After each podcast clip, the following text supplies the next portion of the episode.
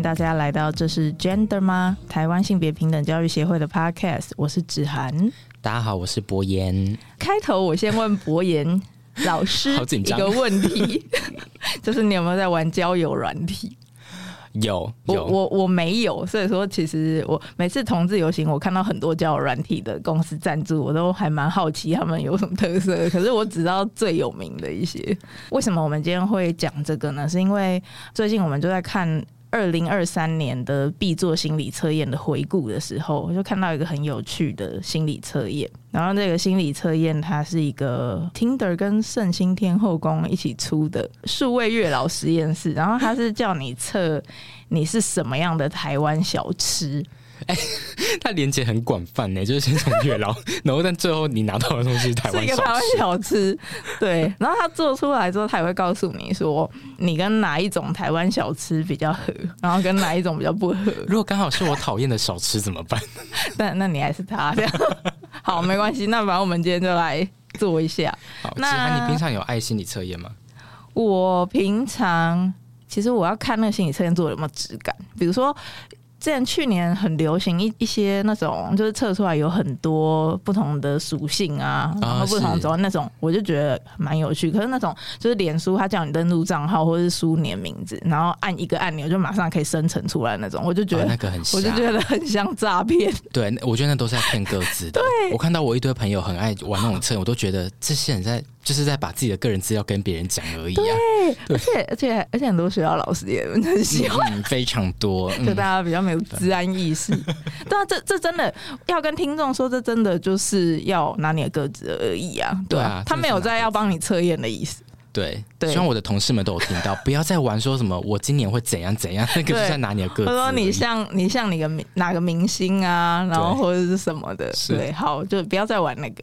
我们就玩一些比较有趣的，好，不然第一题我先念。哎，那我们今天为什么要玩这个？是因为因为其实那个嗯，博言老师他在我们第二季节目就是前几集还没有回归嘛，然后今天就是第一次回归了。那我们想说，也许有一些新的听众，因为我们其实就是第二季有增加一些听众。OK，然后我们想说，有些听众可能不太了解我们，也许也不太了解协会，然后想说透过这一集。来跟大家拉近一点距离，对，就是大家会知道我们是什么小吃，就对，距离仅止于我们是什么小吃，对，先让大家知道这一点就好。好，OK，好，这个测验我们的链接也会放在资讯栏了，如果大家有兴趣的话，也可以点点起来做做看。我觉得它题目还蛮有趣的，我先从第一题开始哦。好，它第一题的题目是：如果你和亲近的人大吵一架之后，你会怎么做？然后一。那你会和对方表达自己内心的想法跟情绪吗？还是二，你不太擅长表达想法跟情绪，所以过了就算了吧？我一定是一耶，毫不犹豫。哦。但你一直都是这种人吗？我是，我对任何我都我都会把话说开，我很讨厌冷战。哦，对，我一定会把话讲清楚是什么这样子。哦，对，我的话，其实我看到这个问题，我就想，嗯，我觉得我以前好像不是这种人，嗯，我是后来才变成这种人。真的，所以你以前是。嗯不会特别说出来这样子，不会，而且就是比如说我前几个感情，嗯，其实就我觉得我都是因为这样，然后最后就是也没有好好的结束。啊，真的，对，因为我一开始就是因为我一直个性都比较随和一点，然后可是有时候我觉得那个随和好像是我会让自己忍耐一些事情。哦，对，然后就最后就搞到我好像就是真的觉得就是很不喜欢这段关系，之后就我的就单方面的觉得说好，那就结束这样。嗯，所以你有跟对方说要分开这样吗？有，但是因为中间比如说有一些不满的地方，我不会在当下就马上讲，然后所以说这些东西没有被处理。嗯，对，所以说就最后就变成很不好的结局。但我觉得这，我觉得这好像其实也没有一定好或不好。我相信有很多听众朋友跟子涵一样，是可能会选择这种方式去应对情感关系中的互动。但我觉得不管怎么做，你当下都是已经很勇敢的，因为你当下就是能做到，就是先先让自己舒服一点。嗯，对吧、啊？所以我觉得应该，可我觉得我好像也没有让自己很舒服，怎么办？还是很委屈，是不是？对啊，那然后然后结果，但但我现在在协会也是在做情感教育，大家会不会觉得我就这这情感搞那么糟糕，还做情感教育？没有，这是不一样的啦。是，是我们人都是会成长的嘛。我现在已经不是这种人。哎、欸，我倒我倒是跟闪很不一样，是我不管是对感情，或是对朋友、对家人，我如果哪有不适，我一定会很明确跟你讲。但我会，嗯、我会很强壮的跟你讲说，我现在的情绪是什么，我的心理状态是什么，我觉得怎样怎样，我会很直白的告诉你这样子。你不会怕对方听到的时候觉得很受伤，然后就？哎、欸，不会不会，因为我我会聚焦在我的情绪是什么。哦，然后你不会去，我没有在指责对方，哦、对、哦、我是聚焦在我感受是什么事情这样子。所以你目前为止这种表达方式都是顺利的。对，而且哦，跟子涵不一样。哎，你刚才说你跟前任都没有来联系了吗？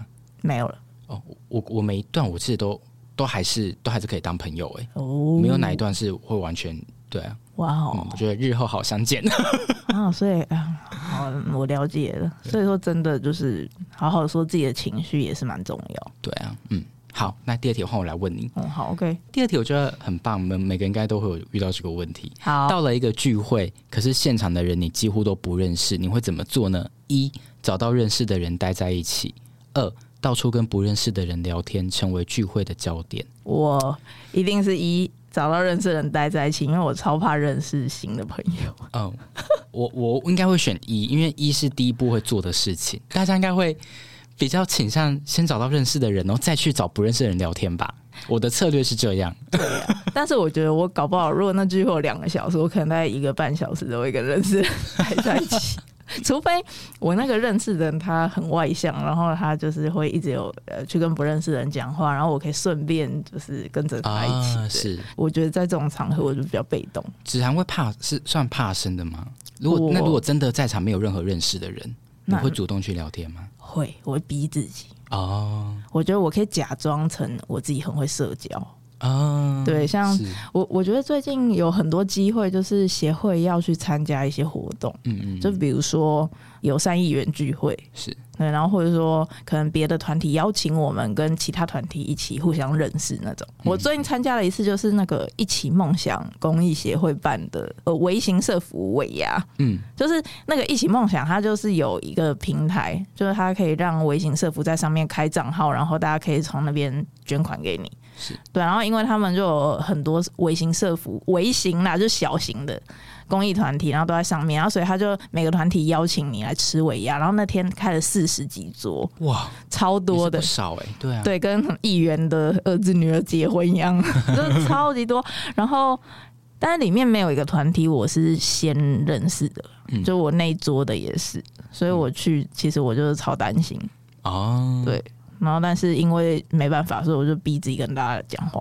我我跟你有点像，不过我觉得我不是，我觉得我是有社交的能力，可是意愿是能力跟意愿是一回两两件事。哦，我我有那个能力，但是要不要意愿要看我当下的状态。对，但是你要我不认识的人聊起来，那对我来说是很轻松的事情。哦，对啊，而且我觉得我还蛮，就我觉得陌生人都还蛮蛮愿意会跟我讲话的，可能是不知道，鸡鸡觉得我看起来很凶，但是 但是应该我觉得还算蛮亲和的，就是我觉得。大家都会跟我讲话，你只要开口的话就会觉得亲和。可是我觉得你不讲话真的蛮凶的，对，因为你的眼轮廓比较深，所以说就是看起来会很像在瞪人。我是没在放电在那边。哇，那你要小心点，对，不要电到然后就真的被人家拿电击棒殴打的。你有你有在路上被流氓骂过？没有啊，就是看三小这种，没有没有真的吗？真的没有。那那你有在比如说搭车的时候，就是人家撞你，或者就是看到人家随地吐痰什么，然后你就是很不开心的就这样瞥他一眼，然后被人家发现，我我会我会不开心的瞥，或是我也会啧一下这样子。嗯、那那应该蛮恐怖的。哦，其实我我以为我是。很很像撒娇的责，但其实他们觉得吓死了。他觉得你马上要冲过来打他。好好，那希望嗯，哎，好了，我们要选。好，那我就反正我就选找认识人待在一起。OK。好，那第三题，如果在工作上突然有一个难得的机会，你会怎么做决定呢？一询问身边的人想法之后再下决定。二，不太跟别人商量，自己做决定就好。我觉得我会选二，哎，我觉得我蛮常自己决定事情的，啊、就是很习惯自己决定事情。然后工作上好像也是，因为我如果那件事情他最后要承担的人就是我自己的话，嗯，对吧、啊？那我觉得就是还是自己做决定，可能会问一下，可是有没有那么听旁边人的决定，好像不是那么重要。我也是，我也觉得我比较像这个。哎、嗯，我我我需要这个。我觉得台湾我们整个教育体系这样下来之后，其实很强调那种。就是你要跟别人分工合作什么的，但有时候这件事情其实让我觉得蛮累的，因为我常常会觉得会被别人拖累我的进度。哦、嗯，对，这部分好像蛮难相处的。就我常会觉得分工有时候对我来说是一件很吃力的事情。那吃力是在于我觉得要去配合大家的步骤，这件事情对我来说有点辛苦。所以以前大学做报告的时候，你也会很讨厌跟人家同组？嗯，看状况，看组员。嗯、我我也比较喜欢自己一个人做，但是我觉得我好像有慢慢变成。比较擅长分工合作哦，oh. 对，因为尤其是这我来协会的第几年工作，二零一七年八九十十一十二十三第七年，然后我觉得我可能前三年或前四年都是比较喜欢自己一个人做，然后后面我就觉得自己一个人好像会让我变得比较不健康，因为我太累哦，oh, 是对，然后而且事情越来越多。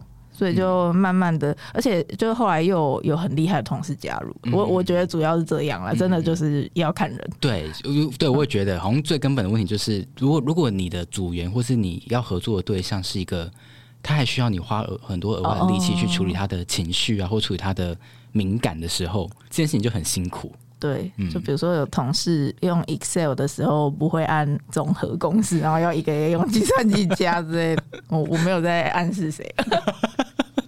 我我不知道，我也不知道。好，等等下结束再跟我说是谁。好，来第四题。第四题，如果另外一半好，另外一半满脸严肃的跟你说，我们需要好好谈一谈的时候，你会有什么反应？一，脑内小剧场爆炸，把所有可能不可能发生的事情都想过一轮。二，不会预先设想，等对方告知后再根据实际情况进行处理。我从来没有遇过这种事情哦，真的。对，但是假设我遇到，我觉得有可能是一就是会脑内小剧场爆炸，可是我不晓得，你有遇过？我觉得要看那个状态。如果他是面对面当下就要讲的时候，你没办法反应，大概就是二吧。可是如果他是先传讯息、嗯、哦，然后但是他传讯息后，他过了很久都还没有讲下一句的时候，哦，也很难不是一吧？那到底怎么样是比较好的处理方式？如果以情感教育来说的话，你觉得？怎么样才是可能比较好的沟通？我觉得以情感教育来说的话，就是不管你脑内有没有小剧场，你都不要先预先的处理，你都不要先发问对方。哦、例如说，你是不是要跟我分手？你是不是对我哪里不高兴？你是不是怎样怎样？但因为你不知道对方到底要做什么，呃，对，对，你可以有很多种想法，嗯、可是你不要把它变成一个在反过来质问对方，或是反过来先呃攻击对方。哦、对，但是如果你要先回应他的话，如果你有点心急，有点焦虑，你也许可以问说。好，我在听。我说好，我在这边这样子，让对方知道你听到了，你接收到了，而且你也呃很很很愿意来讨论这件事情，对吧？这应该是一个比较好的处理方式。嗯，有道理。不然如果他要给你一个惊喜怎么办？对啊，就搞得 那个很难看这样子。好.那我我我觉得我应该还是脑内小剧场吧。嗯，哎我们刚刚到现在有选不一样的答案过，目前有啦，有，有哦，好，OK，好。第五题呢是当你与朋友规划好去日本的行程后，很明确，日本，对，日本，你会怎么？你们会怎么样？就是一不太理会原有的计划，随心所欲，想去哪就去哪，或者是你会二照表操课，时间到了就去下一个景点。我觉得是一。哦，非常自助旅行，我很少跟团的原因就在于，我觉得可以自己去规划自己的时间，而且只要有按表操课的时候，我会非常紧张，那我就一直，你知道这是肠躁症。的，真的哦，我就一直就是觉得长，我要去上厕所，惨了我要去上，我要去上大号，就很紧张这样子。你第一次自助旅行是什么时候？很久了哎、欸，不是我年纪也大了，不是大学哦。哦，呃，应该是应该是泰国，哎，我也是，对，应该是泰国，我也是，我也是。跟朋友去泰国，嗯嗯，我也是，对。但那时候第一次我们自助旅行是我的朋友规划，哦，然后他是有规划成照表操课的样子。是，所以我就跟着他。你觉得怎样？呃，有一些是觉得蛮累的，没错。但是因为我没有参加规划，所以我就很识相的闭嘴。对，呃，这一定要呼吁各位听众：如果你没有带脑袋出门，你就不要带脾气出门，谢谢。对，如果你你事前没有意见，你就不要去那边再有意见。没错，这个是基本道理，非常非常非常重，这比情感教育重要哦，各位。对啊。然后好，我觉得对啦，至少那时候我觉得这样是。但是虽然我那时候觉得很累，可是呃，有一天换我自己规划自助旅行的时候，我还是规划成照表操课。我那时候是去日本，然后、嗯、而且我觉得那个真的是一个就是很惨痛的经验，因为那次我本来预计带我外婆跟我妈，还有我妹，还有我当时的男友，我们大家要一起去，然后我把行程规划超紧凑。但是呢，在出发的前几天，我妈跟我外婆突然临时，他们不愿意去，因为我外婆说神明宝贝家不能去。天哪！就那时候，我们大家都因为机票已经不能退了，是。然后我订了游乐园门票，什么也都不能退。然后所以那时候我就想说，为什么你不早一点宝贝？就是那时候有 murmur。然后后来我妈是她因为临时生病。嗯，然后所以就两个长辈没有去，但是结果还好，因为我觉得规划行程对他们来说太吃力，对是一个地狱。嗯，因为我就我我没有想到这些，就是有一些都是要走路走到会脚底筋膜炎的那种。对，我回来，我真的去找推拿师傅弄了。我的对，因为实在是就是没有经验，是对，然后就一天就是去很多地方这样，所以就是真的还好 没有来。哎，那那你如果如果就是你的朋友就是在过程中，嗯，就是可能你你有遇过就跟旅伴意见不合的时候吗？哦，有哎、欸。那后来呢？现在还有联络吗？哎，这真的没联络了，还 还是有啦，偶尔会联络。那时候是因为好像是因为吃东西，嗯，因为有一些人他们出国会呃坚持一定要吃到某个名店，对对对，对。然后我自己是还好，我也是，对我我觉得我一定要先处理好我的饥饿。啊，对，然后所以如果那名店要排很久的话，然后他们会很坚持，而我是不会这样。然后那时候好像就是因为这样，就是某个旅伴他就很坚持，一定要去一个就是可能车程还要很远的地方才吃得到的地方。然后我那时候我就想说，就是哦不行，我真的就是太饿。但是还好那时候同行也有别人觉得很饿，所以我们最后还是先吃了一个随便东西。是我跟你一样，我也是。我看到整排很多时候，我会觉得很辛苦，这样子我也不想去排。对，可是说到规划行程，因为我后面几次几次自助也是有规划行程，可是我跟我朋友的默契是，我们会规划几个大点，所以你会有很多弹性的时间，你只要规划大的景点就好了，嗯、但你不用规划说几点几分要干嘛要干嘛，哦、就是大概规划一下说那天会做什么事情，剩下的时间都是你可以想去哪都可以随时再安插进去这样子。你有去过呃美国或加拿大？有去过美国。那去美国的时候，你们也是开车还是？呃，对，也是开车自驾。是不是这种就是自驾的，也是要这样安排比较好？呃，你景点比如说上午一个，然后下午一个这样。差不多上午一个，下午一个。但我去美国那群朋友，我们大家都是蛮松散的。我们又，哦、我们都是当天才想，哎、欸，明天要去哪里？明天要去哪里？哦，真的。对，是我好想去哦。哦真的、哦。对，嗯，我看好，那大家慎选旅伴，这是我们这一题的心得。真的。真的来，再来。第六题，如果你每个月都要完成一次的业务，你会怎么处理？一、用习惯的老方法完成工作；二、偶尔尝试新方法，看一下效果如何。我是不止偶尔，我是一直都会努力尝试新方法。哦，对，因为我会觉得有些东西，诶、欸，就我比较懒一点。我觉得它如果可以自动化的话。我一定要找到它可以自动化完成的方法。嗯哼哼哼，对，就我不想浪费我的脑力在这种就是很细节的事情。我觉得我跟你一样，因为如果它是每个月都一次的话，那应该是在前期你就会已经尝试出一个很有效率的方法了。嗯，可是如果尝试出来后，就会变成每个月都是用那个方法过 方法做。所以 这是一个很矛盾的题目吗？对，惨了，我们两个就是很不会玩心理测验，人家就是要跟你说直觉，然后我们要边想很多。好，反正那就是好，那我就应该是新方法。好，第七题，如果另一半跟你抱怨工作发生的不愉快，你都会怎么回应他？一，跟他分析现况，并给予解决问题的方法。还是二，你会优先理解对方的感受与心情再说。我绝对是二。嗯，哎、欸，我是一耶啊，真的、哦？是是不是很糟糕？没有，没有糟糕。哎、欸，这 这题很情感教育，有没有觉得？嗯，这题超情感教育的。好，对啊，也不能说糟糕，我觉得要看看人，看看状况。对，但是我听过蛮多案例，都会说，有时候可能你要给一些精神的支持。会比你在那边理性分析一些事情还重要。嗯、但是我就会忍不住，是，我就忍不住，就是觉得说，就是啊，可是你就这样这样，然后他就那样那样的，一直跟他分析。是，是我我觉得我会忍忍不住，也很想要分析。嗯、可是我会知道这样子，我会知道对方要听的不是这个，我会知道对方只是要你跟着同理他的情绪，然后跟着骂这样子。可是你要怎么知道他想听的是哪一个？那有没有可能他真的想要听分析？我觉得他要听分析，跟他要需要被同理的那个，他的文字会不一样，他的语句会不一样。哦，如果今天他是真的要听分析的时候，他会说，会是问说，类似说怎么办，或者说、哦、呃应该要怎么做。可如果他就只要抱怨的时候，他大概就会说某某某是个 bitch 呢，或是某某某这样子。哦、我看到他就不爽什么之类，在抱怨工作上的事情。哦但我觉得抱怨跟请教还是听得出不一样，对吧、啊？如果我觉得他是在抱怨的话，那我就不会跟他说这件事要怎么做怎么做，我就听他讲，然后跟他一起骂他讨厌的事情。可如果我听得出他是真的很理性、很冷静的在询问说，哎，这件事情可能可以怎么做的话，那我就会跟他分析。嗯。嗯哎、欸，我觉得这一题有一个让我觉得蛮性别的一点是，是常常看到网络文章会说什么，呃，女生她跟你抱怨的时候，不是要听你你理性分析，然后只是想要你安慰她或抱抱她这种。可是我觉得。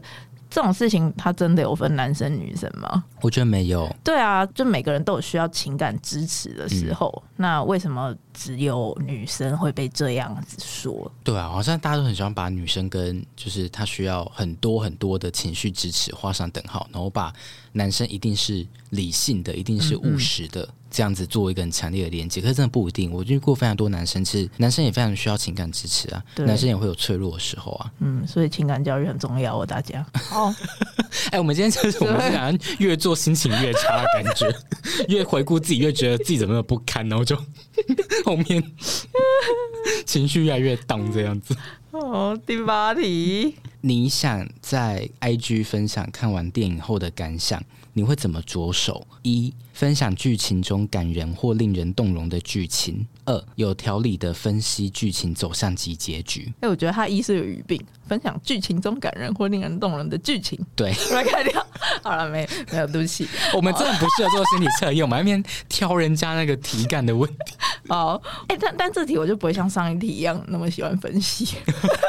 我这题我就是选择就是分享感人或令人动容的剧情，可是。我觉得我好像比较少做这种事情。我跟你选一样，我会分享，就是让我最深刻就是感动我的地方。可是我很少做这件事情，哦、因为我觉得书分享、电影什么，那对我来说是一件很私密的事情。哦，真的吗？其实，我很在意。呃，就我在看书的时候啊，我在火车上或者在在教室看书的时候，我非常非常在意别人有没有看到我在看什么书。哦，那对我来说是一件很私密的事。所以你会用书衣包你的书吗？不会。可是我如果要翻开不看的时候，我会把它翻到背面，嗯、我不会把正面那个书名亮出来。哦，对，因为我觉得看什么书是一件很私密的事，而且我觉得啊，就相对来说，对我来说送书也是一件很私密的事情。哦、我想分享一个经验，就是我妈妈在我大学的时候就去世嘛，然后那时候我觉得我的自我调试还不错，然后一直到我好像就那一阵子有一个就是同学送我一本书，嗯、那本书叫做什么？就类似什么来不及说的那些话什么，他就在谈一个就是父母亲死亡的一个议题这样子。但是我看那本书的时候，其实那对我来说是冒犯的，就是我就觉得我没有要跟你谈这个议题啊，我没有要跟你讨论这件事情，而且你为什么觉得我需要这本书？你懂吗？就是我觉得那是你送别人书，其实是你在贴个标签给别人，所以我觉得送书要很小心。就我觉得送书对我来说是很私密的事，然后看书也是很私密的事情，因为看书这件事情其实代表着。我对什么议题有兴趣？我正在与怎样的议题对话，所以我觉得有时候那个议题可能并不是一个我觉得我很想要让每个人都知道的，嗯，对，所以对我来说有时候是一件私密的事，是不是很很难相处？哎、欸，你你这样讲不会，我觉得你讲的有道理，因为我、嗯、我想起来一件我也是觉得很很不好的经验。哎、欸，我们今天在挖黑历史，对，而且我觉得我我好糟糕哦，就是 就以前也有某某一任男友。他曾经跟我说，说他想要考转学考来我们学校。那时候我在大学的时候，那时候有一年生日礼物，我就送他法律书。就是你希望他考法律系这样吗？因为他本来就是法律系，嗯、可是他收到之后他很不开心。那那时候他有没有说什么？有，他有说，就是他蛮期待生日礼物的，然后可是居然就是收到一堆，就是那种就学校会用的砖头书。然后我我那时候跟他讲说，哎、欸，可是我就是很期待你可以考转学考，然后考成功，然后跟我一起当同学之类的。呃，不是同不是同学，我不是法律系，反正但就是可以同间学校。我我也没有问过他，我就直接送他这个书。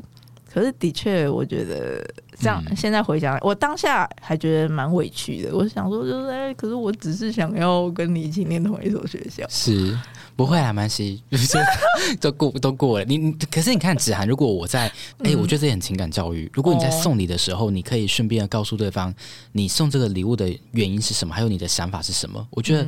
那还是一个很可爱的地方，因为我当然知道我同学送我那本书是因为他关心我，他这这对他来说，他觉得我可能正处于一个很艰难的情境之中，可是他希望我可以走出来，我看到这份心意了，嗯、对。但是如果他什么都不说，就给我那本书，那对我来说可能会有很多种不同的解读。所以送礼这件事情，其实你背后的心意跟你送的东西，可能都是要同时被呈现，是比较完整的。嗯嗯嗯，对对对。所以大家在送礼物的时候。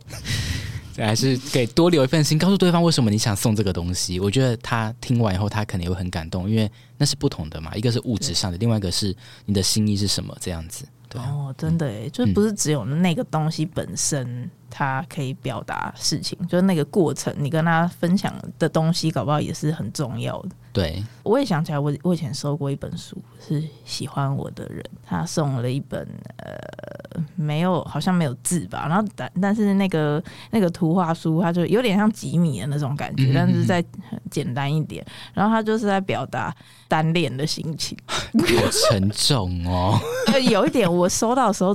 真的是觉得有点负担。对啊，嗯，就也不知道要怎么办。对，所以送礼真的是一个很很多 mega 在里面的事情哎。嗯、所以参考我们千德尔第、嗯、第五课？第五课。对，好，告白，告白，对，好，大家加油。然后呃，第九题是：如果你被要求成为一对情侣的和事佬，你该怎么办呢？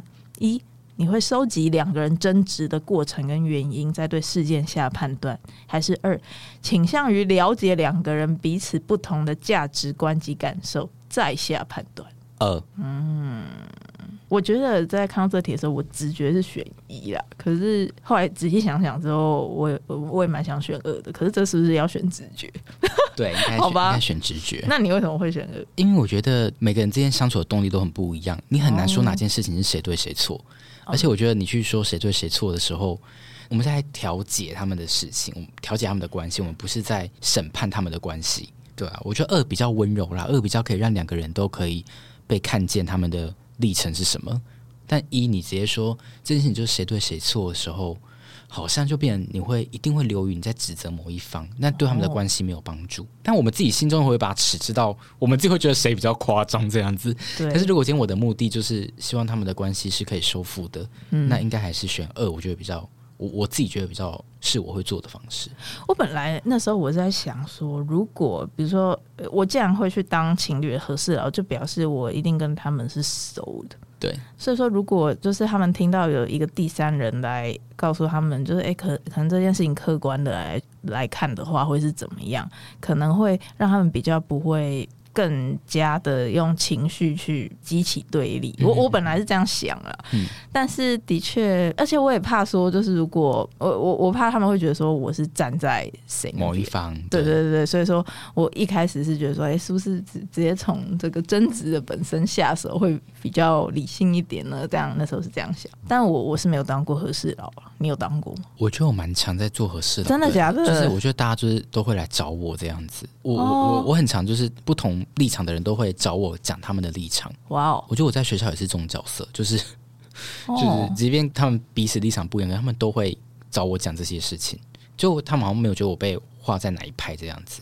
但如果他比如说在学校好了，他们就不是情侣的吵架的场合，不是不是，是公事的话，那你就是会就事论事吗？还是？我觉得每个人都会带着情绪啊，我觉得情绪都会影响到他们看事情的判断的标准，所以我觉得我比较习惯先解决那个人的情绪。哦了解。因为如果他情绪在很高峰的时候，他很难真你真的跟你好好的讲事情。我是说的是同事，但是情侣间调解，但也是有遇过。但我觉得情侣间就更多时候他们的状态不是真的有谁对谁错，比较多就是对情绪上面的一些或是价值观的，例如说什么晾不晾衣服，或者这件裤子要不要买，或者说花钱的态度什么这种的。我觉得这些就真的是没有什么谁对谁错，就是价值观养成的问题而已。你有调节过这种卫生习惯或者家务分工之类的？有。可是这种卫生习惯，如果你真的觉得其中一个人超脏的话，那怎么办？也不能指责他。比如说好了，可能他脏的衣服都乱丢，然后或者是说他吃完东西，垃圾不分类。我跟你说，我都会跟每个人讲一个概念，就是 他可以这样子一直做。然后他觉得没有问题，哦、代表他从小到大的环境是允许他这么做的。嗯嗯，对，应该是他是被这样子养成出来的。嗯嗯嗯、对，所以我会我会说，就是那那确实在他以前的规范里面，在他以前的生活模式里面，这么做没有问题啊，这么做是不会有问题的。嗯、对，但那如果两个人相处以后，他这么做你觉得有问题，那你就要让他看到那个问题在哪里啊。例如说，你就你也不要去亲啊，你就让真的有蚂蚁、真的有蟑螂的时候，你让他看到说这么做是真的会有后果产生的。每个人的优点跟缺点都是被同一个环境养成出来的，对吧？我我会常用这这用这个方式去跟就是情侣们说，哦、你的优点跟缺点是一起被养出来的，所以你的优点跟缺点都是代表你在养成的过程中，你这么做是那个环境是允许你可以这么做的。对，所以我就会这样讲。我觉得就是让他去同理说，嗯，他不是故意要这样，是那个习惯是很难改掉的。那个习惯是因为他的从小到大的环境是允许他这么做的。对，对啊，所以我觉得每个人的价值观、情感观都不一样，是因为我们每个人就是在长在不同的家庭里面嘛，对啊，所以如果在嗯情感上面遇到一些跟另外一半相处的议题的时候，我觉得是可以去回顾一下他的原生家庭。其实他的原生家庭。就是可以让他这样子长大。听到这种分析，我觉得情绪会比较平静一点。就如果我那时候真的为了对方的这种卫生习惯很生气，然后如果有一个人这样跟我讲，我我应该会觉得就比较不会那么的愤怒，嗯，是不是？嗯，好像是哎、欸。来把我 IG 加上去，对，有情感议题的。哇，好，哦，那这样我我也要用用用看，不不只是当合适啊，我觉得如果自己也是当事人的话，也许也可以这样。对，而且我我其实很常跟就是一些情侣讲一一个概念，就是就我刚才说的，他优点跟缺点是它是一体两面的事情。Uh huh. 因为像你你喜欢他很随和，嗯，但是他很随和，代表他可能很多时候他是对什么事情没有主见吗？对，嗯、这是一体两面的概念，uh huh. 所以你不可能要求。他如果今天他是一个很有主见的人，嗯，他可能就不是一个那么随和的人了，对对啊，所以我觉得这些都是一体两面。你要看到你喜欢他的那个优点，在有些层面，你可能会觉得呃有点很像缺点，可是那不是，那就是他人格养成的过程。我觉得还是看到他的优点，就是因为他比较没有主见，所以他是一个很随和的人啊，所以他是一个很好相处的人啊，对吧？我觉得类似这样子的思考，是比较有助于我们去再重新看到对方好的一面呢、啊。那你会是一定劝和不劝离吗？哎，不一定。哦，OK，嗯，所以说其实还是会让大家觉得说分手它也是一个选项，对它是选择之一，这样就不用所有东西都要忍到百分之，不用忍，不用忍，就是我们我们这样子想。但是如果你真的觉得还是过不去，嗯、例如说，我虽然我们已经知道说，对他原生家庭这样子养成的，但你真的没办法接受，嗯，那没关系，你也不要委屈你自己，嗯，嗯，对，因为你也很重要，你也是一个很重要的个体，你就是不能接受这样子，嗯、对，那那你也不要因为。这样子爱对方，然后一直去委屈自己。我不会劝和或劝离，我只是让你去看到多一点面相。嗯，对，我觉得我们做法是这样子。我把所有的选择、所有的路径都开给你看，你要选哪一条，那是你的自由。哇，优秀，优秀的合适哦。但但我需要月老，来，我们继续找月老。来，好啊，剩两题。在，哎，是你换你问吗？来，在第十题，两个工作机会同时找上你，你的反应是什么？一、详细考虑各种可能性，反复思考好几天才能下决定。二、稍加判断两份工作的优缺点后，很快就可以下决定。我应该就是一，因为我很难做决定。对，我我也是一，嗯嗯，我会就是逼自己要要多思考一些这样子。嗯，嗯，我想想看啊，我目前为止有遇过这种选择吗？你有曾经这样吗？比如说你在考教职的时候，你有同时有别的工作？嗯、呃，有哎、欸，我考教职的时候，哦、就是那时候我先考上我现在的学校，嗯、但后来就是我进另外一间学校的的复试这样子。哦哦、对，我去考的话，应该也是几率蛮大可以上的。但是我后来没有去考的原因，是因为、哦、你知道，就是我想了很久，然后我就觉得。嗯，我留在现在这个学校好像比较好，所以我就没有，我就放弃另外一个机会。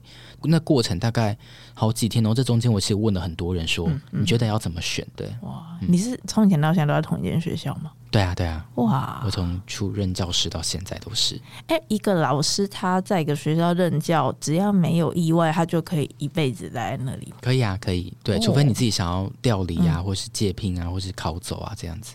那在一个学校待的久，就是会是有什么好处的吗？就是如果你是一个一直，比如说每几年就换一次，然后一辈子换过很多学校的老师，跟一个你从头到尾只待在学一间学校的老师，两种相较起来，会有哪一种比较好或不好？没有，没有差。对，在实际什么呃薪资啊、待遇啊，什么都没有差。哦，我了解。那第十一题，另一半与你讨论纪念日想去旅游的地点，你们会一决定一个明确的地点后就不会再做更动了，还是二先给一个暂时的答案，但随时可以改变？二，嗯，我觉得我我可能比较偏一，但我觉得是被我现任的。伴侣影响成这样，因为其实我觉得我二也可以，但是一的话是因为就是他常常就是比如说五分钟前说这个，然后但五分钟之后突然改变心意，哎、欸，他会听很烦，他会听我们 podcast 吗？应该不会。哦、好，那那那我们继续讲。对，我觉得我是二哎、欸，因为我觉得如果对方当下他突然又说想要去哪里的话，那代表他可能那时候状态是更想去那边，那我就觉得 OK。哎、啊，可是不行，如果我已经开始规划，嗯嗯，有一定的进度的话，要改好像有点蛮讨厌的。好，我们答案是还没规划以前都可以。嗯，好，对啊，对，对，也是啊，这样比较中庸嘛。对，但是选项就没有中庸，我们又硬要改人家心理测验，对吧？好，很直觉，直觉，直觉，直觉。OK，好，最后一题是，好，最后一题。你对是否分手犹豫不决，不知道该怎么办，你会怎么做呢？一、跟身边人讨论后，依据别人的意见下决定；二、暗自苦恼一番后，自行决定这个决定。你猜我是哪一个？根据我刚刚的一些故事，我觉得你是二。对，我 我现在不会。但我觉得这也是没有绝对对错，但我觉得在我身上呢，我会发现，就我以前都用二这种做法，就是暗自苦恼一番后自己做这个决定，因为我会就是嗯，就像我刚刚说的，我会一直忍忍一些我觉得不喜欢的事情，嗯，然后可能对方也不知道我不喜欢，是。对，然后所以最后等到我觉得受不了的时候，我再做分手这决定，其实也许对对方来说不是那么公平哦。懂，跟跟那子涵，那你会觉得你在关系中，就是你会你也会希望对方就是有什么事情马上跟你说，或是有什么都要跟你讲，让你知道，让你有一个可以挽回或是可以改变的机会，这样子。嗯，其实我会希望，所以说后来我才发现，其实真的我比较喜欢这样子，就坦诚一点。因为我也曾经有遇过，就是心里不高兴，然后但是你看得出来不高兴，却不愿意说为什么的人。我觉得应该蛮多人都在这样子的关系状态里面，嗯，对吧？哎，你有没有听过一个词叫做卡山德拉症候群？没有，它蛮特别，它其实就在指说，它原本是在指亚斯伯格症的。嗯男性，然后他们的太太、他们的妻子可能会有一些，就是在跟老公应对上面，会觉得老公很难相处，会觉得老公好像很难沟通。嗯，可是别人会觉得你老公已经很好了啊，你有什么问题吗？你为什么就是好像就是别人会觉得说你就是身在福中不知福，或是觉得你有什么好抱怨的，类似这样子，这叫卡桑德拉症候群。然后就是意思是。呃，你的苦是没有办法说出来，或说出来别人不相信你的苦这件事情，他后来就被引申为就是最近不是很流行一个词叫直男行为吗？嗯，然后就意思就是说，你的伴侣是是在很多地方观念是很难沟通的，嗯、可是你很难把这样子的话说出来。然后尤其他又指那种高社经地位的男性，哦、因为他就会说。你老公是医生哎、欸，你老公是工程师哎、欸，你还有什么好不满足的？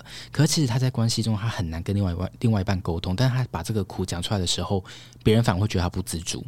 哦，对，一个很特别、很新的一个词哦，很新的词。可是其实这、嗯、这种事情已经，我觉得从古至今都有。是是是，对，也太经典了吧？因为所有的，我觉得很多。现在中生代或是老一辈的人，他们也是有这样子的关系，还蛮常见的啊。因为大家都会说，你的老公，嗯，也就是都有好好的养家，然后也有好好的工作啊，是，对，就这样子。对啊，他只是不会沟通，那就包容一下。对，对，对，你怎么再找个时间来聊这个好了？哎，好啊，蛮蛮值得聊的。对啊，哎，要结束嘞。好，等一下我来看一下哦。哎，等下，那你会选什么啊？刚刚那个，其实我跟你一样，因为我感情是不太会咨询别人。嗯，OK，你是什么？我是寒冬里的暖心烧仙草。我是台湾黄金十八折小笼包。哎，它上面还有那个 MBTI 的。哎，真的哎，我是 INTJ，我是 INFJ。有听说好像做 NGO 的人都比较多 I 型。我是温暖敏感、善解人意、有道德感，最少见的人格，给他人带来温暖，哦、却容易忘了自己也需要温暖。你会吗？好像好像还好，我会自己找很多不同的。哎，它上面有什么类型被你吸引？我是新竹贡丸跟小笼包会被我吸引。哦，真的，嗯，我也觉得你会是一个蛮好相处的人，是真的。然后我呢？哎，对耶，我我有我有写烧仙草会被我吸引，还有珍珠奶茶，真的，真的我也觉得跟子涵工作很愉快，真的哦。哎、嗯，那这些类型，请你小心，你你那边是什么？我是麻意跟鸡排，但是麻我要一定要先科普一下，你其实很多观众应该不知道麻意是什么吧？怎么？子涵知道麻意是什么吗？不知道。麻意是一种，就是中部呃，因为台中很很有名的一种，就一种一种料理，然后是一种蔬菜这样子，然后它会煮成粥。我说麻薏也太偏门了吧？我是因为很多观众不知道麻薏是什么哦，大家可以去查查看，就是芝麻的麻，然后薏仁的薏。哦，好，查查看。对，然后我是棺材板跟牛轧糖，棺材板跟牛轧糖听起来都蛮。相处都蛮难相处的，这两个食物的名字本身听起来蛮难相处的。所以我们要看人家的那个食物名称就有一些偏见。我呢，我看下小笼包是什么？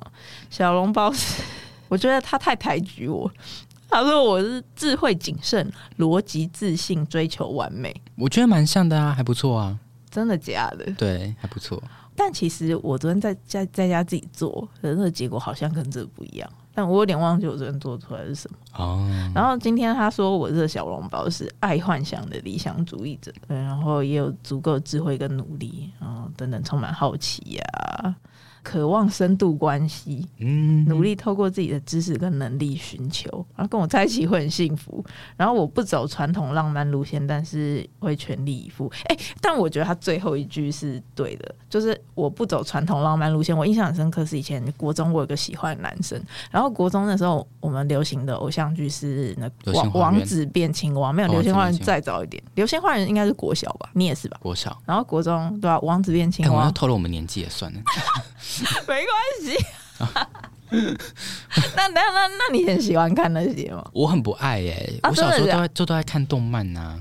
我其实也不爱，但是就是因为同学都在看，所以我就也会稍微瞄一下。但是因为我知道为什么我不喜欢看，就是因为我不喜欢里面的那个浪漫的情节哦，因为我觉得很尴尬，觉得很肉麻。对，然后如果有人真的这样对我的话，其实我会有点害怕。嗯，是。这我也不知道为什么，只要有人就是稍微对我在就是明显一点的示好，就是以前的我就会开始不跟他说话，嗯，对，就明明明以前是好朋友，对，然后我也不跟他讲我不喜欢，然后我就不跟他说话。